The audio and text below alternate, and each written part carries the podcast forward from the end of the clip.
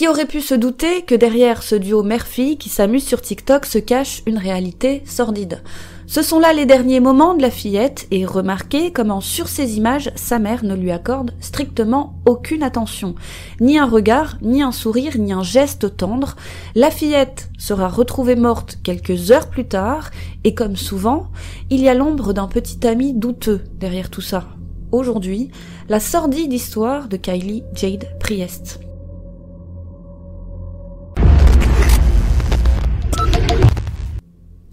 Ce sordide fait divers commence avec une jeune femme clairement trop immature pour enfanter. C'est à l'âge de 17 ans que Nicolas Priest tombe enceinte.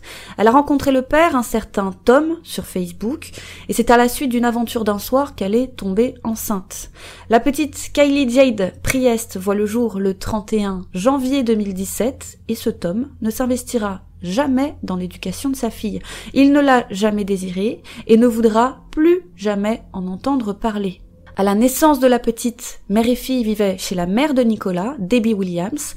Debbie prend grand soin de son adorable petite fille et Debbie a toujours été catégorique. C'est elle qui s'occupait de Kylie. C'est elle qui lui donnait de l'attention. C'est elle qui veillait sur elle et qui veillait à ce qu'elle ne manque de rien.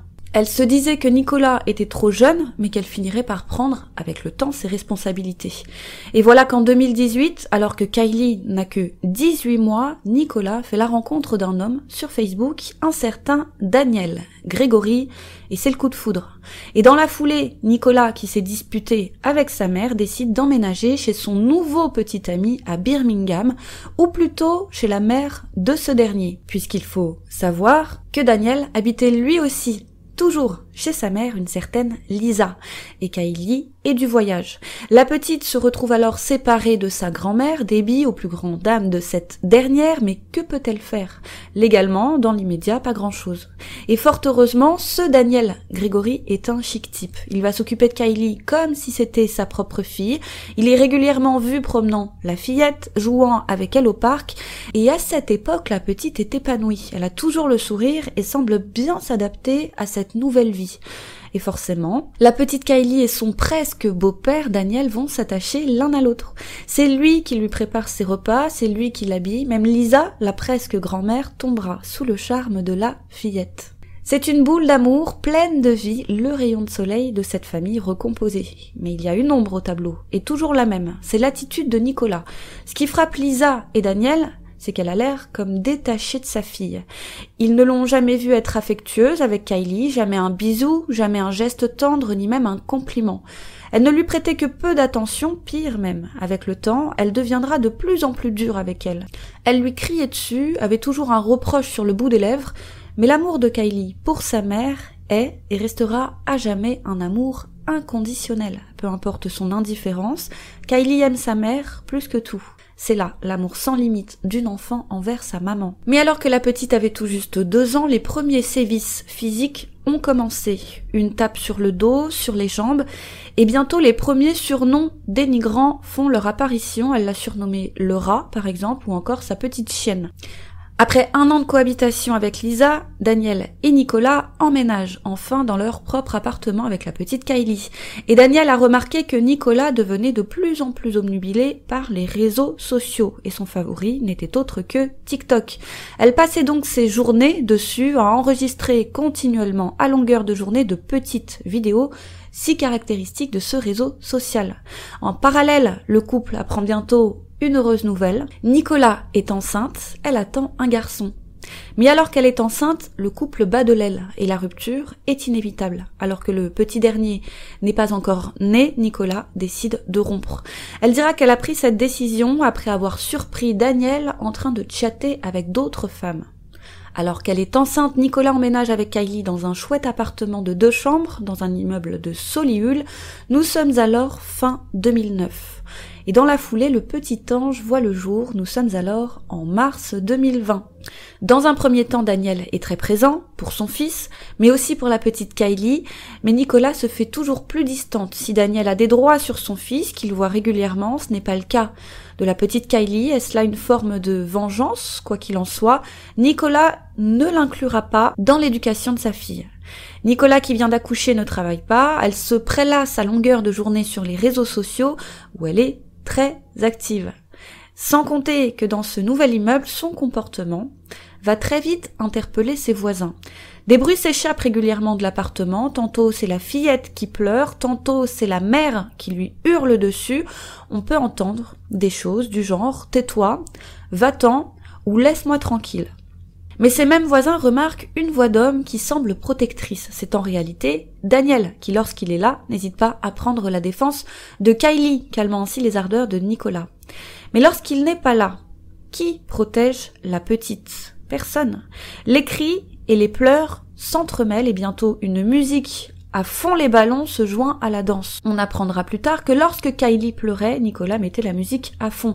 Non pas pour masquer ses pleurs auprès des voisins, non, ça Nicolas s'en moque, elle met la musique à fond pour elle ne pas être dérangée par les pleurs de sa fille. Nicolas considère sa fille comme un véritable boulet.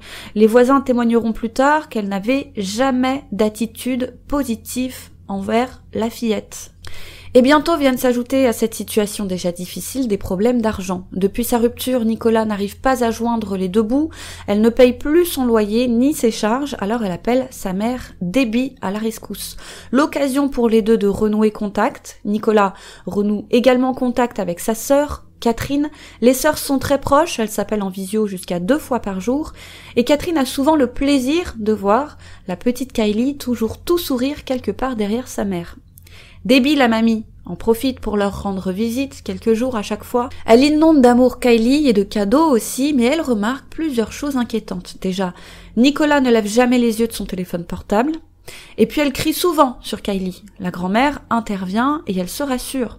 Il n'y a pas de violence physique. Quant à la petite, il y a des signes qui ne trompent pas. Elle a un appétit anormal. Une fois, par exemple, elle a mangé pas moins de 24 petits cupcakes alors qu'elle était chez sa grand-mère. Alors Debbie prend la sage décision de faire livrer des courses chez sa fille, de payer le loyer ainsi que les charges en prenant soin de ne jamais donner d'argent liquide à Nicolas. Et en avril 2020, soit une poignée de mois après sa rupture d'avec Daniel, Nicolas renoue avec une vieille connaissance à elle sur Facebook un certain Kaloum Redfin. Ils sont respectivement âgés de 22 et 21 ans. Le 18 mai, ils se donnent rendez-vous et dans la foulée, ils entament une relation amoureuse. Dès le soir même, en fait. C'est comme ça que Kaloum entre dans la vie de Kylie. Il est de plus en plus présent à l'appartement, y passant même certaines fois la semaine entière. Et ne cherchez pas de ressemblance entre Kaloum et Daniel, c'est le jour et la nuit. Daniel est aimant et responsable quant à Kaloum. Il ressemble plus à un préado caractériel et égoïste. Par exemple, quand il vient voir Nicolas, il ne vient jamais les mains vides. Il ramène toujours avec lui des litres de vodka et des amis squatteurs, à l'image de Matthew Alpol. Cet appartement, diront les voisins, avait l'air d'une fête permanente, musique à fond et substance à gogo qui se faisait sentir jusque dans le couloir. Et ce Kaloum devient en quelques semaines une figure d'autorité pour Kylie. Il la gronde ou par exemple la menace de lui laver la bouche avec du savon si elle se manifeste trop. C'est une catastrophe et lorsqu'il veut passer du bon temps avec Nicolas, ils mettent Kylie derrière sa barrière de sécurité, une petite porte pour bébé. Elle peut bien hurler, elle peut bien pleurer, il s'en fiche et au besoin, ils mettent la musique à fond. Et Kaloum est frustré, il explique à Nicolas, on retrouvera des messages à ce sujet, que c'est bien dommage que ces deux petits-là ne soient pas les siens. Il aurait aimé rencontrer Nicolas plus tôt. Ça aurait alors été ses propres enfants. Et pas de problème pour Nicolas. Bien qu'elle ait du mal à déjà élever ses deux enfants, elle promet à Kaloum que s'il souhaite un enfant, ils peuvent l'avoir tout de suite maintenant. Bientôt les voisins entendent une nouvelle voix donc masculine s'échapper de l'appartement de Nicolas, et rien à voir encore une fois avec Daniel. La voix est menaçante, sans compter encore une fois les bruits de fête permanents qui durent jusqu'au petit matin. Et les voisins n'en peuvent plus, alors Collectivement, ils déposent plainte, mais rien n'arrête le couple infernal. Un jour, par exemple, une voisine entend un bruit sourd, comme quelque chose qui vient de cogner par terre, immédiatement suivi des pleurs d'une enfant, d'une fillette, c'est en réalité Kylie. Alors inquiète, elle tend l'oreille et entend une voix de femme dire Je dirais qu'elle est tombée de son lit. Puis dans la foulée, elle n'entend plus rien, juste une musique poussée au maximum. Et le 7 juillet 2020, une babysitter est appelée. C'est une jeune fille de 17 ans qui a de rares fois gardé le frère et sa sœur. Elle a expliqué qu'elle avait remarqué des traces de griffures sur le sol à l'entrée de la chambre de Kylie, derrière la petite barrière de sécurité. Et elle suspectait la petite de dormir par terre à cet endroit car le peu de fois où elle avait été appelée, sa couette était toujours par terre à cet endroit. Elle était clairement Selon elle, négligée, par exemple, elle portait la même couche que la veille. Ses pyjamas étaient manifestement trop petits pour elle, pyjamas qu'elle portait parfois jusqu'à 15 heures, ses cheveux étaient continuellement en bataille, mais ce n'est pas tout. Ce jour-là, en particulier, quand la babysitter était arrivée, Nicolas lui avait donné un burger. Et la petite réclamait elle aussi à manger, en pointant du doigt le frigo. Et Nicolas a simplement dit à la babysitter qu'elle n'avait rien pour sa fille. Et le frigo et les placards, il est vrai, étaient toujours désespérément vides. Alors où allait la nourriture de débit? Puis face à l'insistance de Kylie qui a faim, Nicolas lui a tendu des chips. Mais Kylie n'en voulait pas, probablement qu'elle voulait quelque chose de plus consistant. Alors pour seule réponse, Nicolas l'a frappé aux jambes. Sans compter cette fois où ennuyée par les pleurs du bébé, elle lui avait tout simplement mis la couverture sur la tête. Il fera moins de bruit comme ça. Mais pour en revenir à Kylie, ce jour-là, elle avait donc très faim, alors elle criait de plus en plus fort. Nicolas lui a donné une tape sur les jambes. Elle lui a ensuite tiré les cheveux et l'a traîné dans sa chambre avant de l'y enfermer. Porte de sécurité, puis porte pour bébé, et elle était retournée voir la babysitter en augmentant au passage le volume de la musique. La babysitter était restée ce jour-là jusqu'à 21h. Kylie avait fini par s'endormir, allongée par terre, sur le sol, toujours derrière sa barrière de sécurité, comme si elle était habituée. Et les policiers demanderont à cette jeune fille pourquoi elle n'a rien fait. À l'époque, elle dira qu'elle voulait, qu'elle a failli s'interposer plusieurs fois, mais qu'elle avait elle-même peur de Nicolas. Alors elle se contentait de donner autant d'affection que possible à Kylie. De son côté, Kaloum se moque complètement de la progéniture de Nicolas, non, ce qui préoccupe, c'est son anniversaire. Tel un enfant pourri gâté, il souhaite que Nicolas lui achète une voiture. Nicolas, qui pour rappel n'a pas d'argent, si elle survit, c'est grâce aux allocations et à Debbie, la grand-mère. Debbie aussi connaissait les projets de voiture de Kaloum, et de ce fait, et plus que jamais, elle faisait attention à où partait son argent. Elle ne voulait pas que son aide financière se termine dans une voiture pour cet homme immature et sans cœur. Mais Kaloum la veut, cette voiture. Il a même déjà choisi le modèle. Alors Nicolas a fini par se rendre à la banque en début de mois, accompagné de cet ami d'infortune, Matthew, et elle a retiré 900 livres. Alors d'où viennent-ils? Eh bien des aides de l'État, en principe octroyées pour les enfants. Puis elle les a donnés à Kaloum. Kaloum s'est alors rendu à Londres pour s'acheter sa fameuse voiture, et Matthew, présent ce jour-là, était étonné car la voiture ne coûtait que 600 livres. Il s'est dit que Kaloum allait rendre l'argent à Nicolas, en tout cas le reste, mais non, Kaloum a fait promettre à Mathieu de ne rien dire à Nicolas de sorte à ce qu'il puisse garder le reste de cet argent et le dépenser à sa guise. Et tout ça pourquoi? Eh bien pour rien, puisque moins d'une semaine après, le 4 juillet, la voiture a été saisie par les forces de l'ordre après que Kaloum se soit fait arrêter pour excès de vitesse. Et qu'y avait-il sur les sièges passagers à ce moment-là Eh bien Nicolas, le bébé et Kylie. Et Kaloum en a marre des petits. Il devient de plus en plus impatient. Il explique à Nicolas qu'il serait temps qu'elle éloigne ce bébé et Kylie, à quoi servent-ils à part faire caca dans leur couche, a-t-il dit. Pendant ce temps, Nicolas continue de s'affairer sur les réseaux sociaux, elle fait parfois participer Kylie et comment ne pas tomber sous le charme de ce duo mère-fille. Mais comme vous l'avez déjà sûrement compris, ce n'est là que de la poudre aux yeux. Nous sommes alors seulement à quelques semaines du drame. Le 24 juillet 2020, Nicolas envoie un SMS à Kaloum. Elle écrit, en parlant de sa fille, Je vais la tuer. Elle n'arrête pas de quitter le salon ou d'aller dans la cuisine, alors je l'ai frappée. Et aussi parce qu'elle a sali sa couche. Le 4 août, nous sommes alors quatre jours avant le drame, lors d'un appel vidéo de Nicolas et Kylie avec Catherine, la sœur de Nicolas, tout allait bien. Catherine ne remarque rien d'anormal, elle se souvient d'une Kylie joyeuse, elle qui avait tendance à être un peu éteinte lors des derniers visios, là elle rigole, elle paraît heureuse, et rétrospectivement, Catherine se souvient que lors de cet appel, et contrairement au précédent, Kaloum n'était pas là. Alors ceci explique peut-être cela. Nicolas profite de cet appel pour organiser une rencontre entre sa famille et celle de Kaloum. Elle l'aime, son Kaloum. Pourquoi pas se dit Catherine, et la date est ainsi fixée au 14 août.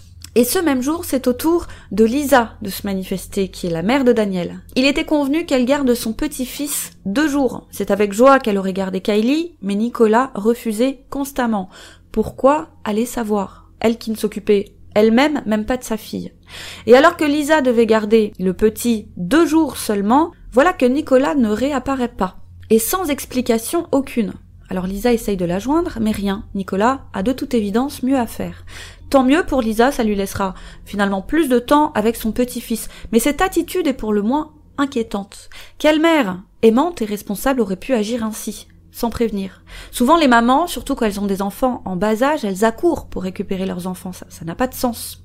Lisa est alors loin de se douter du drame qui est en train de se jouer chez Nicolas. Nous sommes alors le 8 août. Cela fait deux jours que Nicolas était censé récupérer son garçon, on peut la voir, le 8, à 13h40 avec Kylie. Mère et fille quittent leur appartement pour aller au parc. Elles y resteront environ une heure, voici les images de vidéosurveillance, et remarquez le peu d'attention que la maman porte à sa fille. Ces images, largement diffusées dans la presse après le drame, vont profondément choquer les Anglais. Aucun regard, aucun contact, et idem à leur retour à 14h45. Et remarquez que Kylie cherche sa maman du regard. Plusieurs fois même.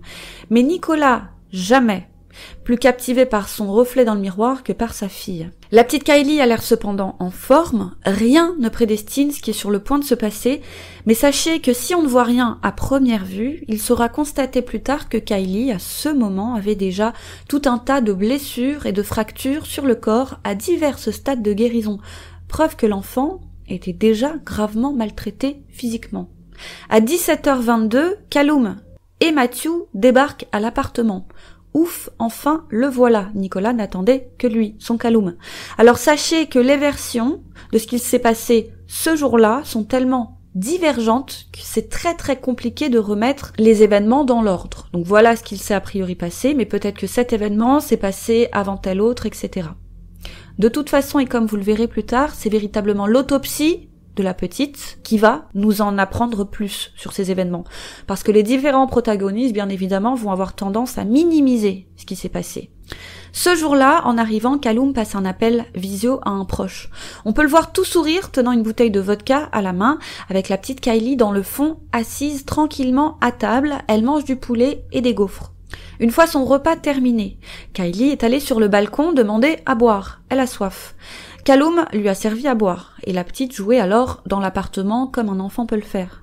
Le trio est allé du balcon au salon pour suivre leur beuverie, le tout encore et toujours agrémenté de cannabis. Puis à un moment, Nicolas et Kaloum s'éclipsent dans une chambre pour faire leurs affaires, et pendant ce temps, Kylie ne veut pas rester tranquille. Elle court dans l'appartement, Matthew, la Miss Squatter, est impassible, et l'attitude de Kylie, qui veut finalement tout simplement jouer, elle a trois ans, mais Nicolas et Kaloum hors d'eux. Ils sont, à cause d'elle, obligés d'interrompre leur petite affaire. Les deux reviennent dans le salon et ils sont furieux. Kylie va être grondée. Tout le monde passe un petit moment ensemble à s'enivrer. Kylie court encore et toujours dans l'appartement et Nicolas a affirmé avoir voulu à ce moment préparer le lit de Kylie pour qu'elle aille se coucher. Mais Kaloum l'en a interdit. Il est alors 19h et Kaloum décide qu'il est temps de coucher Kylie. Il la ramène alors dans sa chambre pour lui mettre son pyjama et la coucher. Il ferme la porte derrière lui. Mais chose étrange, après un court instant, il a ouvert la porte mais n'a sorti que la tête dans l'entrebâillement de la porte. Il aurait dit que Kylie venait de le mordre. Puis Kaloum s'est retourné et a fessé violemment Kylie, qui ne portait rien à ce moment-là. Nicolas, depuis le balcon, a vu la scène, et elle dit à Kaloum de ne pas faire ça. Après tout, elle n'a que trois ans, ce à quoi Kaloum répond, elle le mérite. Puis Kaloum appelle Nicolas en hurlant que Kylie est malade.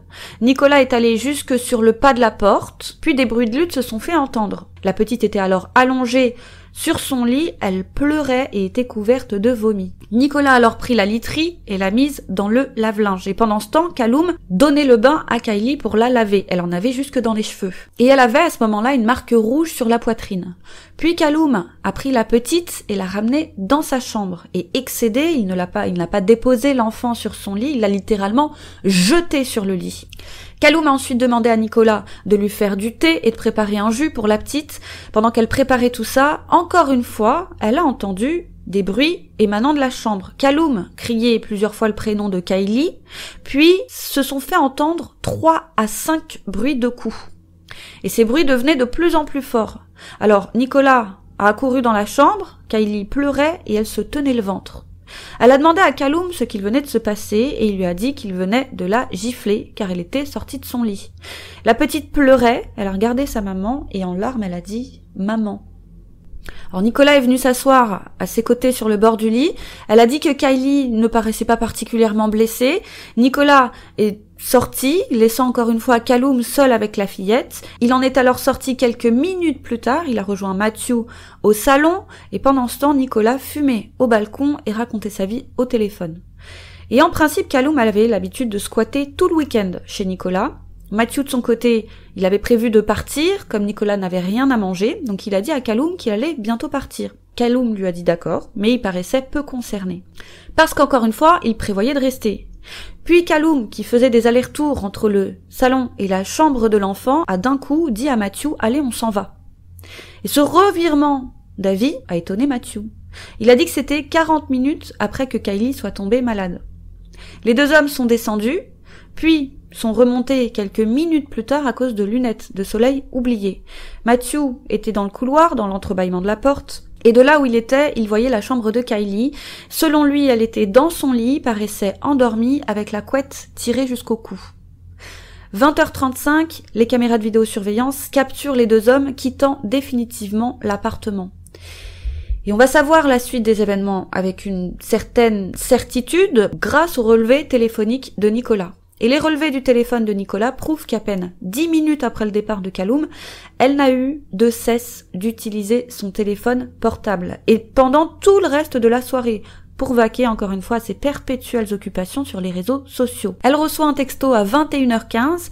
C'est un message d'une amie qui a un problème personnel, ce à quoi Nicolas répond, je cite, je sais ce que tu ressens. Ensuite, elle a fait un selfie et elle a ajouter J'en ai marre d'être gentil et je veux frapper quelqu'un avec un pied de biche.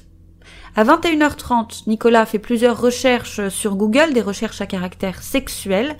Puis à 22h15, elle fait toute une série de selfies. À 23h14, Nicolas et Kaloum s'échangent plusieurs SMS. C'est Kaloum qui écrit à Nicolas pour lui demander comment va la petite. Ce à quoi Nicolas répond, je cite, Elle va bien et je vais bien aussi. Puis il lui répond Ok, d'accord, est-ce qu'elle est toujours malade dans son lit ou est-ce qu'elle dort? Ce à quoi Nicolas répond Elle est toujours malade. Puis Nicolas désintéressé continue C'était cool de te voir aujourd'hui, tu m'as manqué, le sexe était bon. J'ai adoré et je t'aime. Ce à quoi Kaloum répond moi aussi, je vais dormir, bébé, je t'aime. Ce à quoi Nicolas répond à son tour, ok bébé, je t'aime aussi. Il est alors aux alentours de minuit et on pense que Nicolas s'endort à ce moment-là parce qu'elle ne va plus avoir aucune activité sur son téléphone portable jusqu'au lendemain matin à 9h. Dès son réveil, alors qu'elle est toujours dans le lit, Nicolas prend la photo d'un suçon qu'elle a dans le cou et elle l'envoie à Kaloum disant qu'elle l'aime très fort.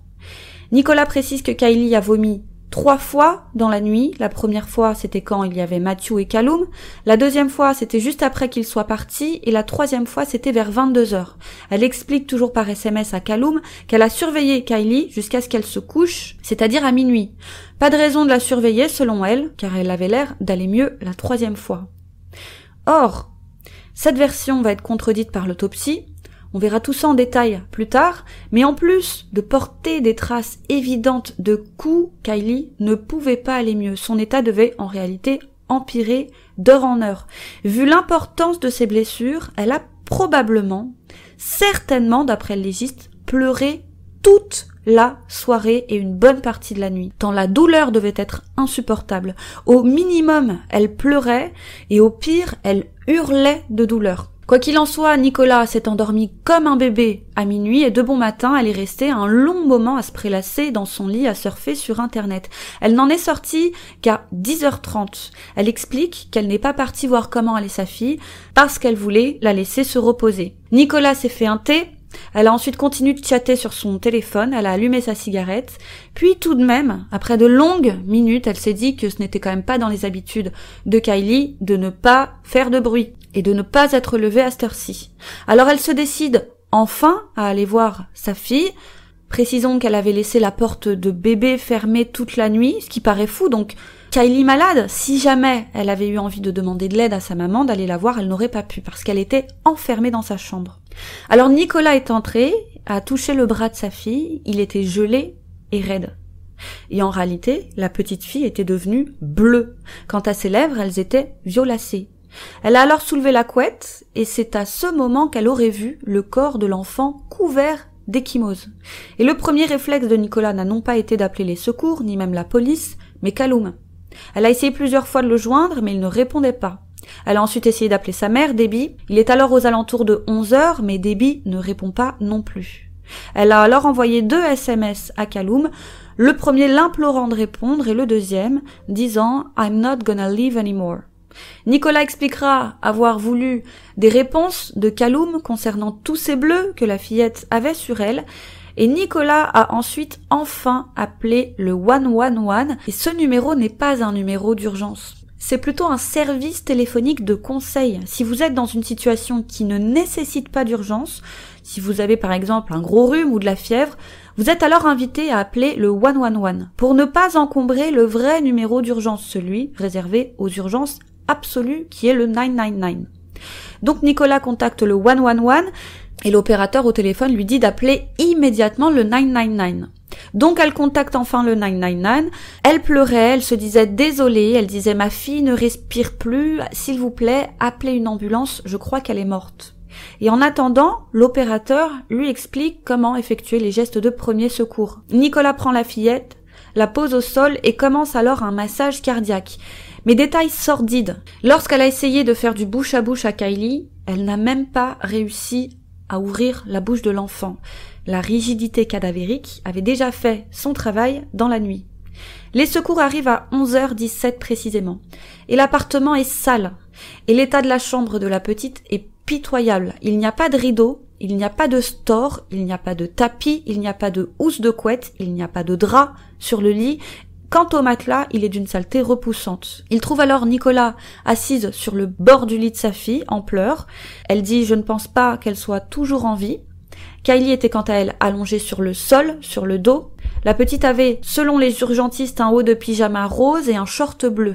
Et les premières constatations sont sans appel. La fille est morte depuis plusieurs heures déjà. Et comme il faisait sombre, les ambulanciers ont par réflexe demandé à Kylie d'allumer la lumière. Mais aux surprises, il n'y avait aucune lampe ou ampoule dans la chambre de la petite. Ils ont alors ouvert le haut du pyjama et ont découvert de multiples contusions. Au même moment arrive la police, il n'y a plus rien à faire pour sauver Kylie, il est déjà trop tard, alors les policiers demandent aux ambulanciers de quitter les lieux, puisque c'est désormais une scène de crime, il faut absolument la protéger. Le petit corps va être transporté chez le légiste, et ces constatations sont à briser le cœur. Sur le corps de Kylie, il y a 68 marques de blessures visibles.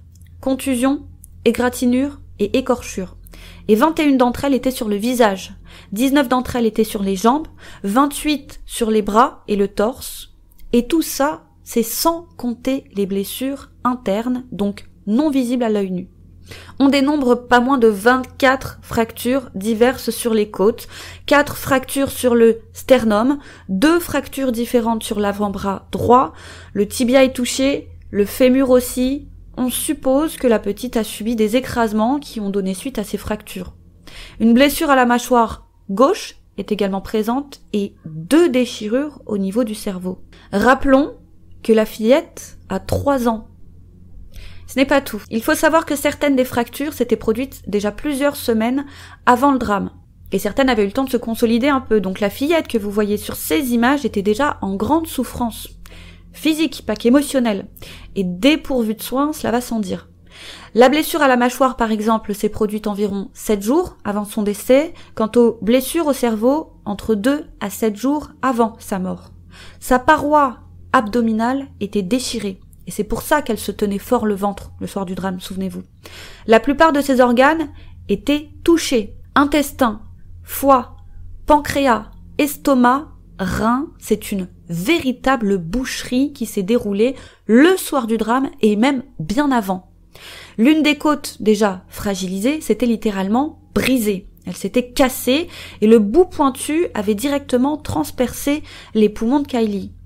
Quant à ses organes, ils étaient déplacés vers la droite.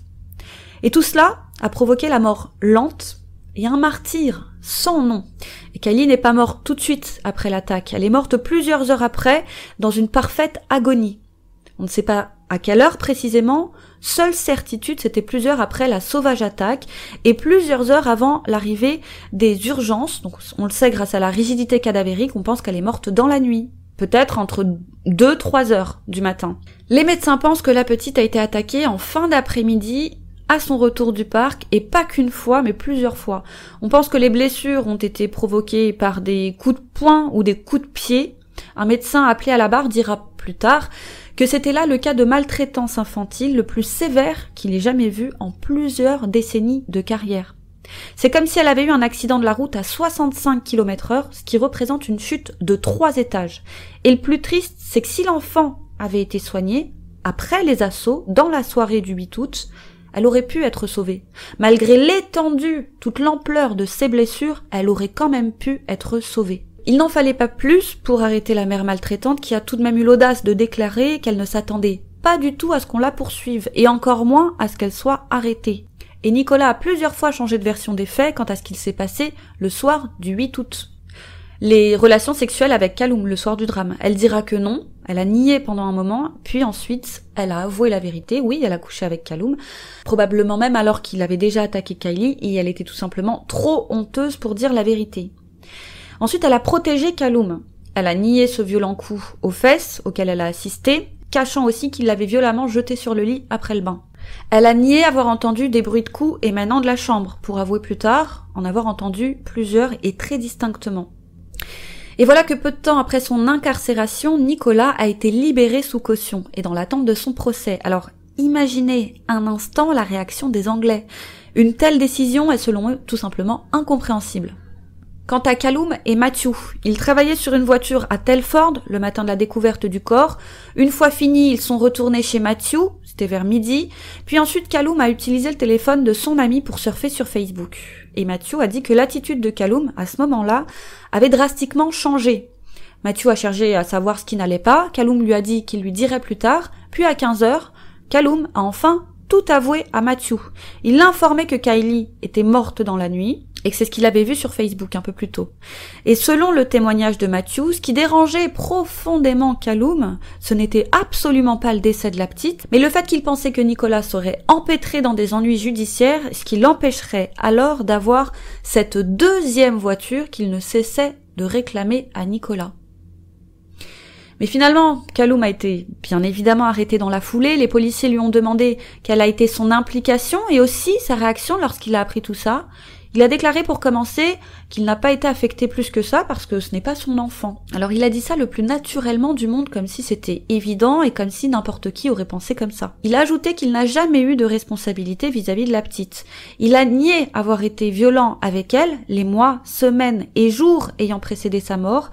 Il niera aussi avoir été violent avec la fillette le jour du décès, en tout cas de l'attaque, le 8 août, il rejette toute responsabilité sur la mère et dit ne jamais avoir remarqué pour autant que cette dernière battait sa fille.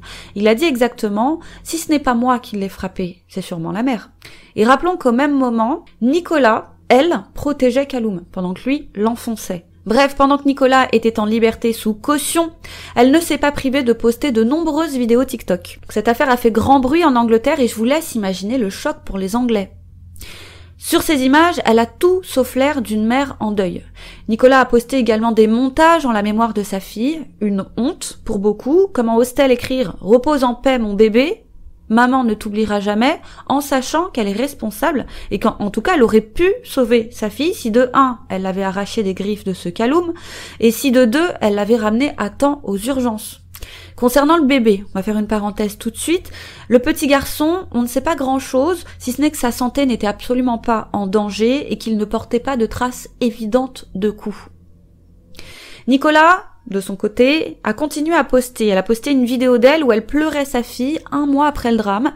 Elle chante sur ces images une chanson dont les paroles sont Je suis désolée maman et papa, je sais que j'ai mal agi, j'aurais pu faire mieux. Ça a été ridicule pour les Anglais. Mais chasser le naturel, il revient au galop. Dans la foulée, elle a posté des danses TikTok, puis des hauls, des hauls make-up, effectuée après une virée shopping. Puis elle raconte sa vie face caméra et ose dire que désormais, elle allait se concentrer sur elle-même. L'affaire est enfin jugée en août 2021, soit près d'un an après la mort de la fillette. Nicolas et Kaloum ont été reconnus coupables, mais d'homicide involontaire. Qui n'a pas manqué de choquer l'opinion publique, on pense que ce verdict a été rendu, non pas celui d'homicide volontaire, la peine aurait été drastiquement plus lourde, on pense que ce verdict a été rendu car on ne sait pas qui s'est attaqué à Kylie. Est-ce que c'est Kaloum? Est-ce que c'est Nicolas? Est-ce que c'est les deux? Difficile de le savoir, en tout cas de le prouver. Mais ce qui est sûr, c'est que les deux sont complices. Et que dire de l'attitude de Nicolas qui s'est couché à minuit et qui sextait presque Selon elle, elle n'a pas remarqué que sa fille hurlait de douleur. Selon les médecins, encore une fois, impossible de nier les appels à l'aide de sa fille. C'est parce qu'elle le voulait bien qu'elle n'y a pas prêté attention. Et ne pas avoir remarqué au moment du coucher les blessures d'une enfant qui en avait pourtant 21 sur le visage, il n'y a rien de logique.